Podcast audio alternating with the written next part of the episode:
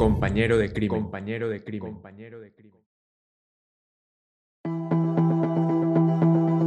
El 11 de septiembre del 2001 fue un día predilecto por la historia. Las Torres Gemelas, dos edificios inmensos alojados en el corazón de Nueva York y que recibían diariamente a más de 100.000 visitantes, captaron la atención del mundo al sufrir un doble atentado suicida por parte de dos aviones secuestrados por el grupo terrorista Al-Qaeda. Las consecuencias fueron fatales para los Estados Unidos. El ataque dejó un saldo de 2.996 víctimas mortales, más de 25.000 heridos y pérdidas económicas valorizadas en 10.000 millones de dólares. Producto de este acto siniestro, el expresidente de los Estados Unidos, George Bush, declaró la guerra contra el terrorismo, lo que le sirvió como justificación para que sus fuerzas militares invadieran países como Afganistán e Irak. Sin embargo, desde ese mismo día, también se han formulado diferentes teorías conspirativas que aseguran que el gobierno de los Estados Unidos escondía algo. A pesar de que las agencias gubernamentales del país norteamericano, como la Comisión del 11 de septiembre, han asegurado que cualquier teoría conspirativa sobre el atentado no es cierta, diversos grupos de activistas, políticos y celebridades siguen cuestionando la versión oficial hasta el día de hoy. Bienvenidos y bienvenidas a esta tercera edición de Compañero de Crimen. Nuevamente me encuentro acompañado de Ariel Yáñez. Hola Pepe, ¿qué tal? ¿Cómo estás? Y hoy día vamos a hablar de un caso que cumple nada más y nada menos que 20 años. Bueno, estamos hablando del 9-11 y no sé si tú escuchaste la versión oficial que dio el gobierno de Estados Unidos, pero según ellos fue esta organización paramilitar yihadista que probablemente todos conozcamos de Al Qaeda, la responsable no solamente del ataque a las Torres Gemelas, sino este también ataque que hubo al Pentágono y el secuestro de este cuarto avión que terminó estallando en el estado de Pensilvania. Y precisamente luego de estos atentados surge este movimiento por la verdad de 911, conformado por un grupo de ingenieros y también especialistas que han rechazado esta idea del desplome de las torres por este impacto de los aviones. Y es precisamente a causa de este movimiento que se han generado miles de teorías conspirativas sobre el caso. La primera teoría que se ha formulado sobre este caso tan complicado es que las torres fueron detonadas, ¿no?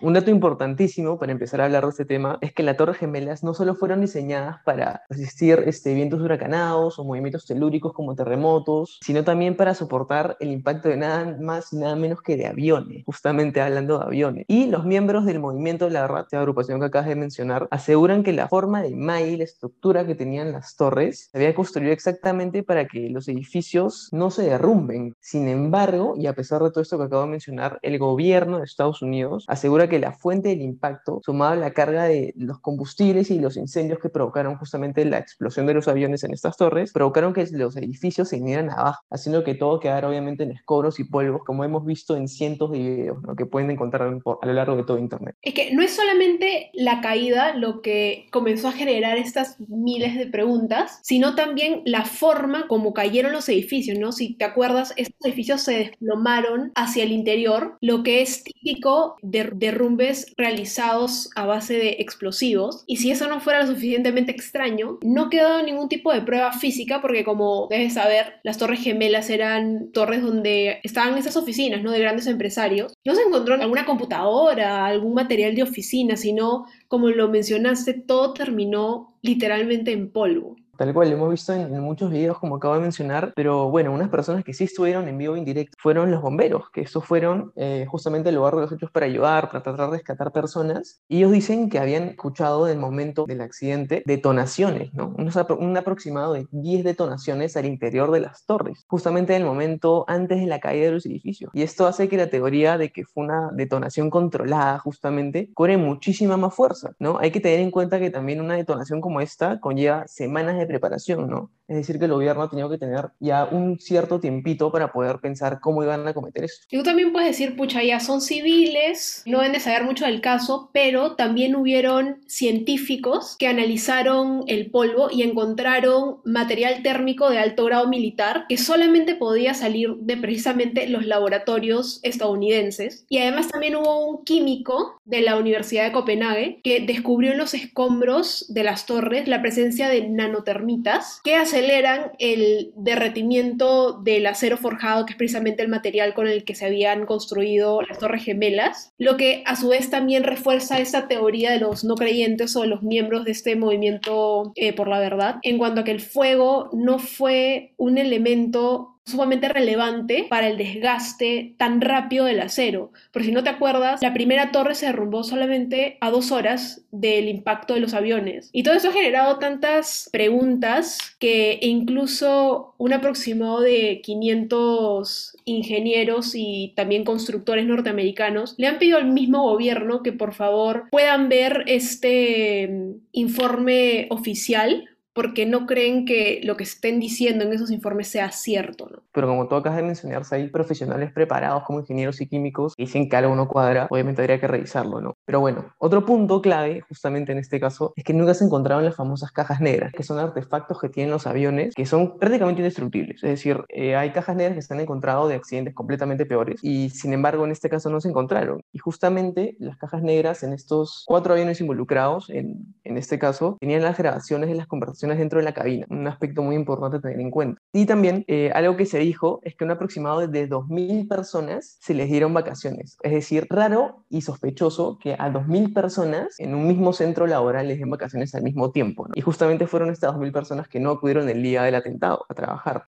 Y si no me equivoco, también hubieron eh, jefes súper importantes, ¿no? Personas de altos rangos que justamente ese día tampoco se aparecieron. Y también un par de días antes hubo un despliegue inmenso e increíble de camiones blindados que entraban y salían de este centro ¿no? de trabajo llevándose cajas que presuntamente contenían eh, documentos importantes y demás cosas. Y además, un dato sumamente raro y curioso es que el dueño de estas torres, que se llama Larry Silverstein, la aseguró y un par de días después ocurre este caso y él termina cobrando un reembolso multimillonario, ¿no? Claro, son demasiadas cosas extrañas. Y no sé si, si escuchaste, pero se han hecho después de este atentado varias pruebas a escala, claramente, que dieron resultados completamente diferentes a los que todos pudimos ver por televisión, porque como te había mencionado, uno de estos edificios se desplomó luego de simplemente dos horas de estar en llamas. Y cuando se hicieron estas pruebas a escala, en una de ellas, uno de los edificios estuvo ardiendo por un día y medio y seguía en pie. Y justamente tú habías dicho que el otro edificio se había derrumbado en solamente dos horas.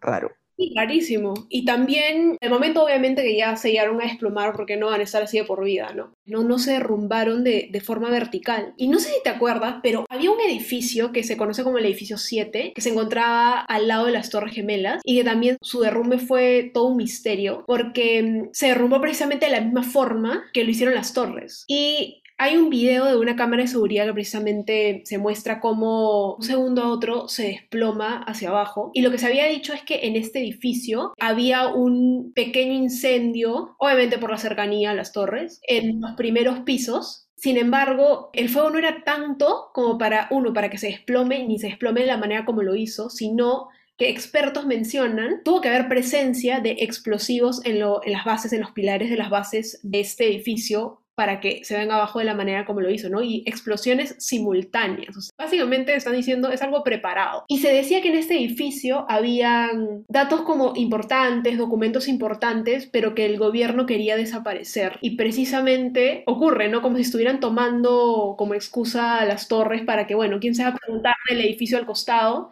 Si está ahí nomás, ya se cayó también, pues, ¿no? Pero bueno, todo lo dicho anteriormente hace que uno genere diferentes tipos de hipótesis, se ponga a pensar si es que en verdad fue un accidente o en verdad estuvo planeado, ¿no? Y una de las principales cosas es que la gente cree que el gobierno sabía de estos ataques, había enterado del plan de los talibanes, ¿no? Para derrumbar eh, estas torres gemelas y habrían utilizado como excusa dicho plan para poder invadir el Medio Oriente, tomar como excusa justamente que hayan muerto miles de personas norteamericanas y poder invadir, para obviamente lo que ya sabemos todos, tomar el petróleo. Se había dicho también que Osama Bin Laden trabajaba de manera conjunta con los miembros de la CIA, que formaba parte de estos servicios secretos del Estado y que a su vez se dudaba de su muerte. ¿Tú te acuerdas que en el 2012, me parece que fue ya cuando Barack Obama era presidente, hizo un operativo y este Osama Bin Laden murió en combate? Bueno, justamente no se sabe, nunca lo sabremos porque el cuerpo nunca se mostró, ¿no? Y bueno, por otro punto, también se ha acusado a George Bush, que era presidente en ese entonces, se le ha acusado de tener negocios con la familia Laden, ¿no? Y por si no fuera poco, hay un dato, espérate, que eso te gustar, porque es un dato sumamente curioso, que se le acusa al gobierno de Estados Unidos de hacer esa práctica recurrente, es que en el año 2012 hubo un tiroteo en la, en la escuela primaria Sandy Hook, en el estado de Connecticut, y se dice que el gobierno habría hecho esto a propósito para poder quitar la ley que le permita a los estadounidenses tener armas a libertad plena. Entonces, el gobierno no es ajeno a utilizar ese tipo de atentados para su beneficio propio, para su propia agenda política. Una de las teorías que también va bastante de la mano con lo que estás mencionando eh, acerca del gobierno es que se dijo que el gobierno lanzó un misil contra el Pentágono, porque, como se dice, hubo un supuesto tercer avión que impactó, impactó contra, contra esas instalaciones. Sin embargo, nunca se encontró absolutamente ningún resto de la aeronave ni evidencias de que haya habido una explosión en esas instalaciones a causa de un avión. O sea, básicamente para el gobierno el avión se desintegró por completo y precisamente lo que sostienen estos no creyentes, por decirlo así, eh, sobre este informe es que se han tomado como referencia el tamaño y también las magnitudes del impacto y se dice de que el gobierno en realidad lanzó un misil contra el Pentágono para justificar esta posterior invasión a a, Irak y Afganistán. Obviamente ustedes se preguntarán, ¿un cuarto avión? ¿Qué pasó con un cuarto avión? Yo solamente conocía de dos y posiblemente de tres, pero no. Sí, hubo un cuarto avión involucrado en este caso, que fue el avión dirigido al Capitolio. Se sostuvo que los mismos pasajeros, es decir, los mismos rehenes de este avión, habrían logrado tomar el control, es decir, recuperar el avión, y lo hicieron impactar en Pensilvania. Sin embargo, otros mencionan que fueron los mismos aviones estadounidenses los cuales causaron la explosión de este avión que se dirigía nada más y nada menos que a Washington a la capital, ¿no? A causa de encontrarse en un estado de alerta nacional. Y obviamente en un estado de alerta nacional, tú te acuerdas, yo me acuerdo, todo el mundo se podrá acordar que al momento que impactan los primeros aviones en las Torres Gemelas, se declaró que Estados Unidos estaba bajo ataque y en, alerta nacional. Y lo que pasa es que en esas circunstancias las Fuerzas Armadas pueden tomar mayor control de la situación y por eso se dice que justamente fueron las Fuerzas Aéreas de Estados Unidos que derrumbaron este avión pensando que era terrorista, ¿no? O a propósito, quién sabe. ¿Tú qué crees de esto, Ari? Yo yo no podría sostener que fue que el gobierno haya hecho este como autoataque, pero sí quedan demasiadas dudas. Creo que sí te abre la posibilidad de empezarte a preguntar cada una de las cosas. Porque sí, como mencionaste, no puede ser que ya los tilden de conspiranoicos, pero son también especialistas los que se están diciendo que lo que ha pasado no debería de ocurrir de la forma como pasó.